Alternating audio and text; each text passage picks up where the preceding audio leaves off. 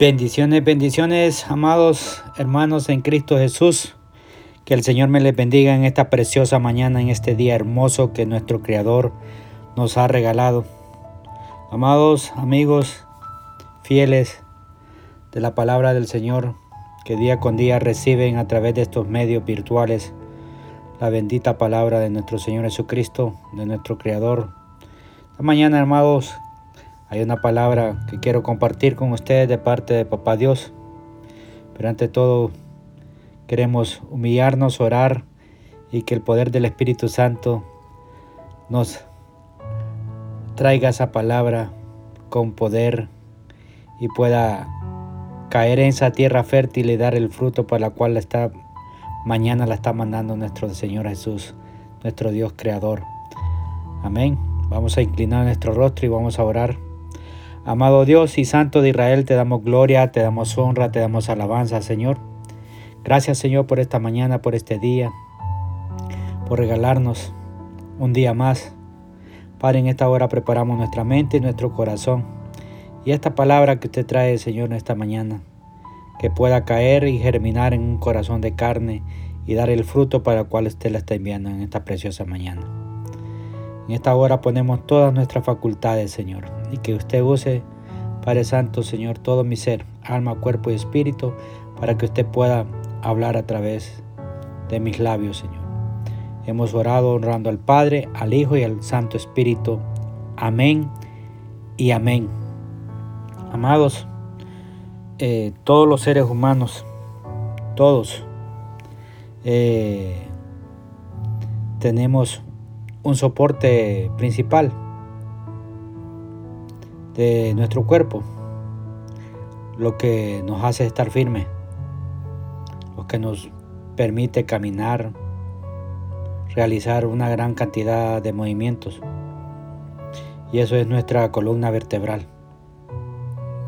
Y, y nuestra columna, hermano vertebral, la cual está formada por 33 vértebras que van desde la base de nuestro cráneo hasta la cintura. Y esta mañana, amados, quiero hablarte de la columna espiritual del cristiano. Sí, escúchalo bien.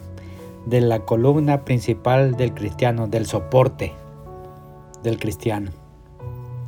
Así como les acabo de hablar del soporte del ser humano, del cuerpo, que es la columna vertebral. Esta mañana vamos a hablar de eso, de ese soporte principal, de esa columna espiritual del cristiano. Y ante todo quiero, amados, que me acompañes al libro de, de 1 Corintios. Vamos a estar leyendo la nueva traducción viviente, hermanos. Vamos a tomar los versos en esa versión. En Primera de Corintios capítulo 15. Primera de Corintios 15 verso 58. Amén. La palabra la vamos a leer honrando al Padre, al Hijo y al Santo Espíritu. Así que hermanos míos amados, estad firmes y constantes, creciendo en la obra del Señor siempre sabiendo que vuestro trabajo en el Señor no es en vano. Amados, como dijimos este día, vamos a comparar nuestra columna vertebral, vertebral, perdón, con nuestra columna espiritual. Pero, ¿a qué nos vamos a referir con la columna espiritual? Amado, es lo que nos permite estar firmes, constantes y creciendo en la obra, como dice el verso que acabamos de leer, en la obra de nuestro Dios. La columna vertebral, hermano, de nuestro cuerpo, como le dije, está formada por 33 huesos. Pero la columna espiritual de un cristiano está formada principalmente por tres elementos y declaro en el nombre de nuestro Señor Jesucristo y por el poder del Espíritu Santo que abramos nuestro entendimiento, nuestros sentidos espirituales, hermano, y podamos, el Señor nos pueda revelar esta preciosa mañana. Una de esos principales elementos está, hermanos, en nuestra asistencia a la iglesia. En este tiempo sabemos que no lo podemos hacer, pero tenemos la iglesia en casa que está siendo nutrida por las redes sociales, por Facebook, por Zoom, por diferentes plataformas. Ese es un punto número uno, principal. Dos, amado, es la lectura diaria, ese devocional diario bíblico, así como el Señor nos alimenta con el pan nuestro todos los días. Ustedes que reciben estos audios, es una lectura bíblica. Otro punto, tres, es nuestra vida, amados, de oración constante y adoración con alabanza y ayuno.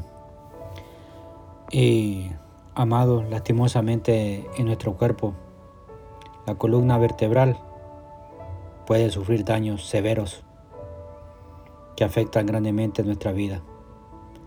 Esos daños pueden ser, amados, causados por caídas,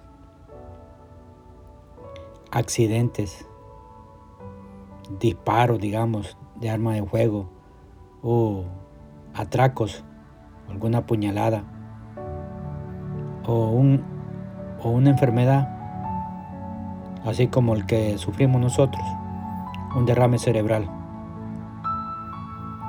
etcétera, etcétera. Amado, nuestra columna espiritual también es dañada por causas muy similares y esas como la hablamos ahorita, en lo natural, pueden ser por las caídas, hermano. En, en nuestra columna, como el dije, espiritual, se daña por causas similares. La primera son las caídas, hermanos.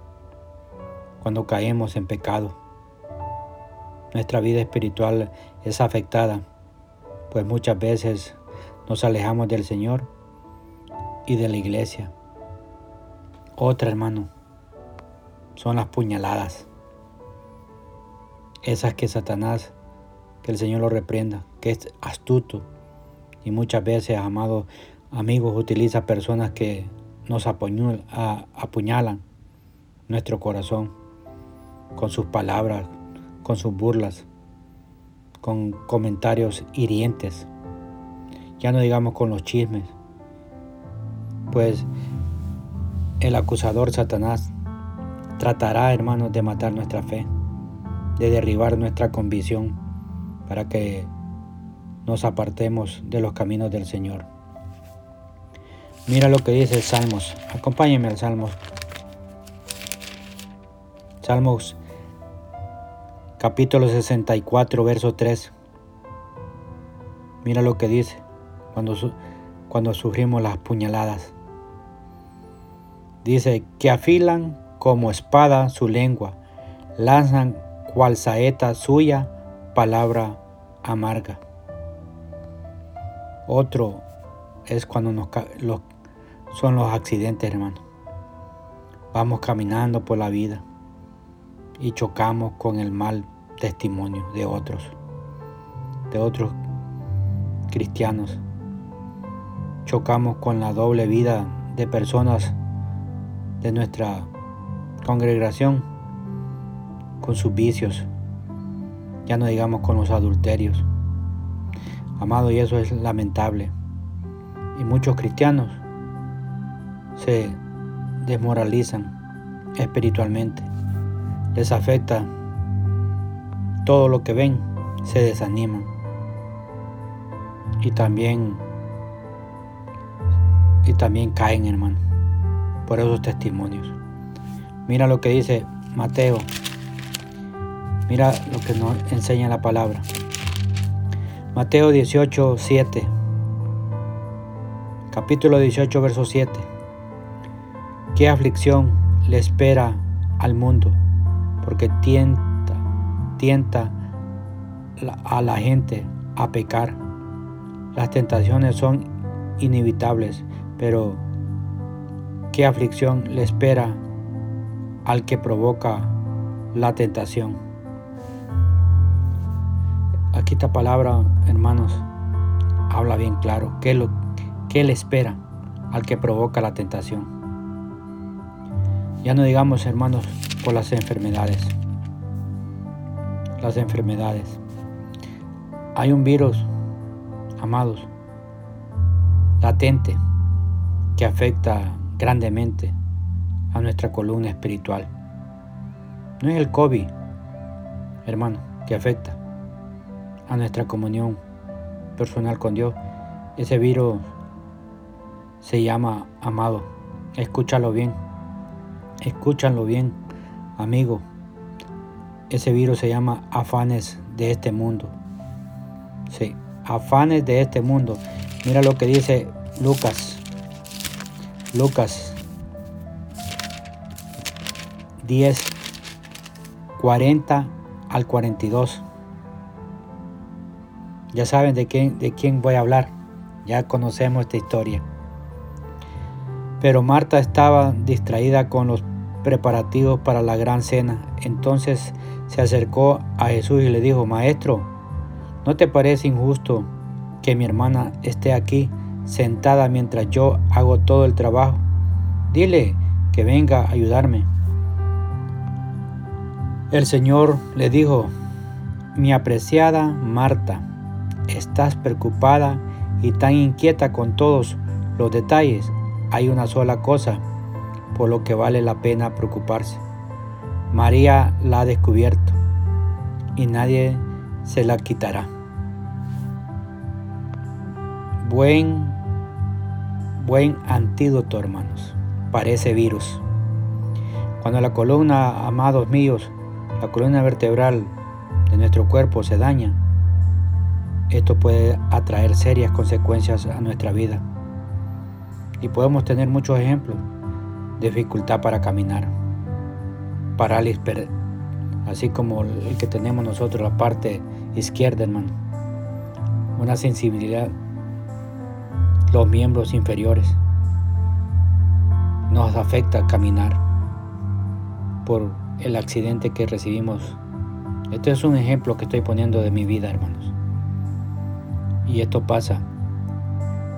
Esto pasa en la columna vertebral del cristiano espiritual. Amados, nuestra columna espiritual es afectada cuando dejamos de congregarnos, cuando descuidamos nuestra lectura bíblica, nuestros devocionales diarios, cuando, cuando ya no hablamos con Papa Dios por medio de la oración cuando no nos humillamos en ayuno, en oración, en adoración, allí empezamos nosotros. Amados, la dificultad para caminar en los caminos de Dios nos afecta. Mira lo que dice Segunda de Crónicas. Segunda de Crónicas 34.2. Hizo lo que era agradable a los ojos del Señor y siguió el ejemplo de, su antes, antepasado. David no se apartó de lo que era correcto. Amado, la única forma de mantenernos caminando correctamente en los caminos de nuestro Dios, la única forma de mantenernos firmes en sus caminos es por medio de nuestra columna espiritual cuando nos congregamos con constancia, hermano. Cuando con constancia leemos, leemos su palabra todos los días. Cuando oramos todo, en todo tiempo, en todo momento y en todo lugar, hermano. Amados míos, amigos, un cristiano que descuida su columna espiritual pronto comenzará a torcer sus caminos a la derecha o a la izquierda, o a los placeres del mundo, o a los afanes de la vida, o a la búsqueda, hermanos, de las riquezas materiales.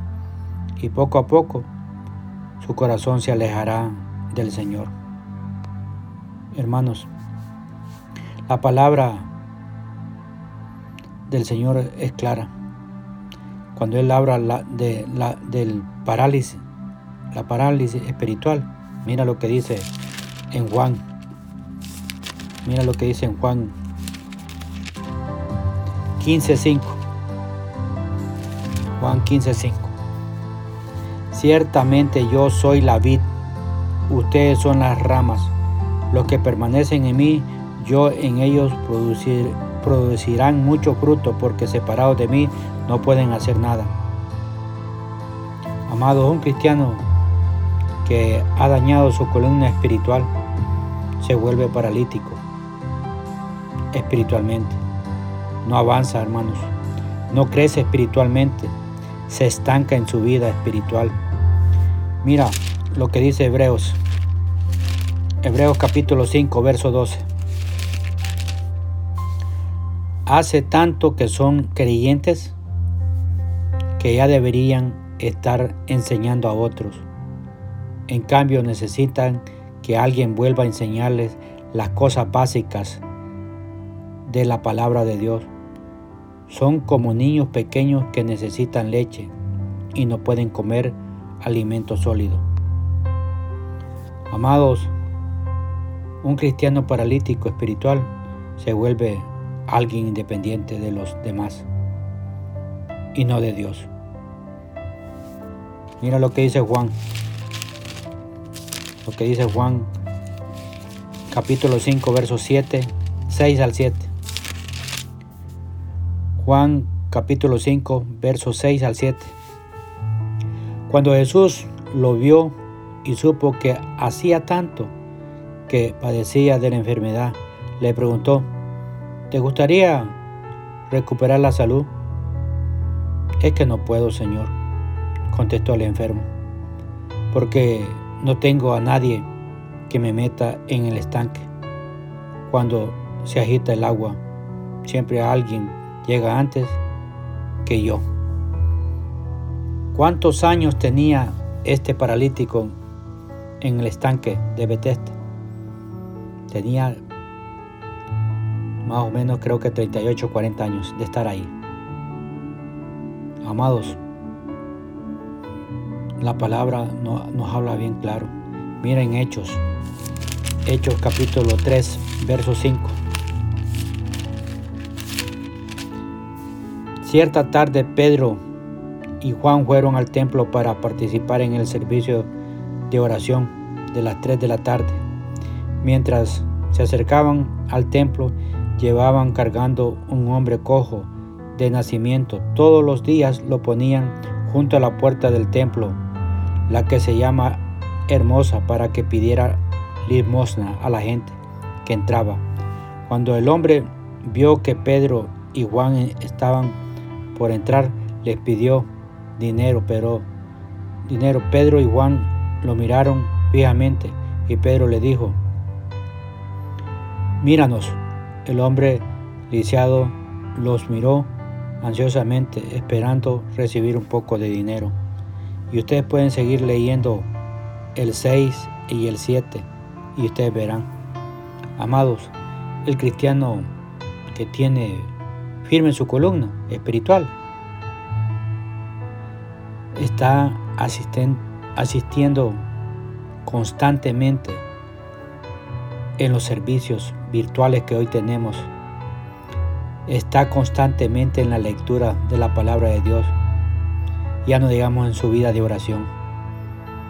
Tiene, amados míos, una fuerza en su vida que ningún hombre le puede dar. Solo Dios se la ha otorgado. Como dice Efesios 6:10. Mira lo que dice Efesios 6:10. Para muchos es conocido porque hemos estudiado mucho la armadura del cristiano. Pero voy a tomar este verso. Dice una palabra final, sean fuertes en el Señor y en su gran poder. Amados, la pérdida de la sensibilidad en nuestra columna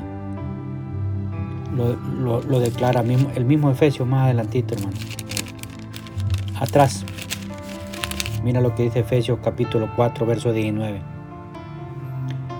Han perdido la vergüenza.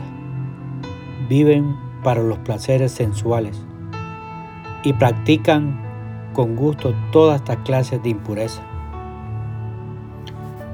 Uno de los grandes peligros, amado, de descuidar nuestra relación con Dios y enredarnos en una vida de pecado es llegar a perder la sensibilidad de nuestro corazón. Y esto ocurre cuando poco a poco vamos contristando el Espíritu Santo que mora en nosotros. Mira lo que dice Efesios, ahí más adelantito, Efesios capítulo 4, verso 30. Aquí nos habla, donde él dice, no entristezcan al Espíritu Santo de Dios con la forma en que viven. Recuerden que Él los identificó como suyos y así les ha garantizado que serán salvos el día de la redención.